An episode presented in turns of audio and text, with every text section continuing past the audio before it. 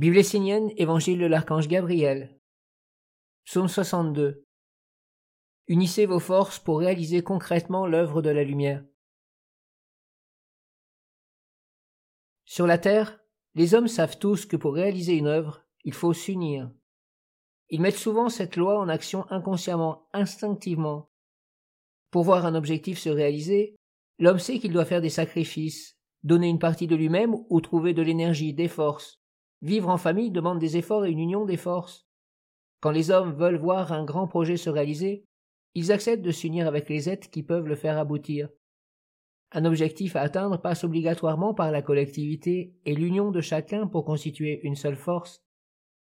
Tout cela, vous le savez, et le mettez en œuvre quotidiennement dans vos vies, consciemment ou inconsciemment. Alors, pourquoi aujourd'hui hésitez-vous à créer un monde dans lequel vous pourrez vivre ce à quoi vous aspirez? Pourquoi êtes-vous des tièdes? Pourquoi ne vous engagez-vous pas activement et concrètement? Cette loi de l'union des forces est également vraie lorsque l'on veut créer un monde particulier au milieu du monde, dans lequel on veut vivre, naître, travailler, grandir, mourir. Pour réaliser une telle œuvre grande et belle, il ne faut pas être utopiste ni agir contre les lois. Il faut être concret et appliquer les lois pour parvenir au but. Tout cela vous le savez, alors pourquoi ne le faites-vous pas pour obtenir ce que vous souhaitez?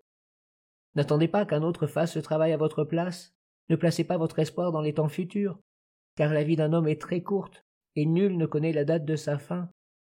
L'homme ne vit pas dans le monde de l'éternité. Il a un temps.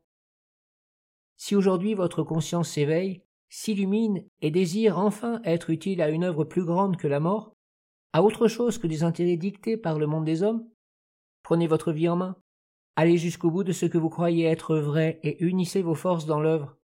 Choisissez une fois pour toutes votre chemin, votre famille, votre peuple, votre futur, votre soleil. Et soyez actifs. Donnez ce que vous avez à donner, mais participez à cette œuvre concrète de la lumière sur la terre. Si vous n'avez pas la chance de pouvoir vous engager concrètement au service de la lumière et de la vivre, faites en sorte que vos enfants et petits-enfants connaissent peut-être le bonheur d'avoir le choix de vivre soit dans le monde des hommes, soit dans un lieu préservé, digne du respect du monde divin.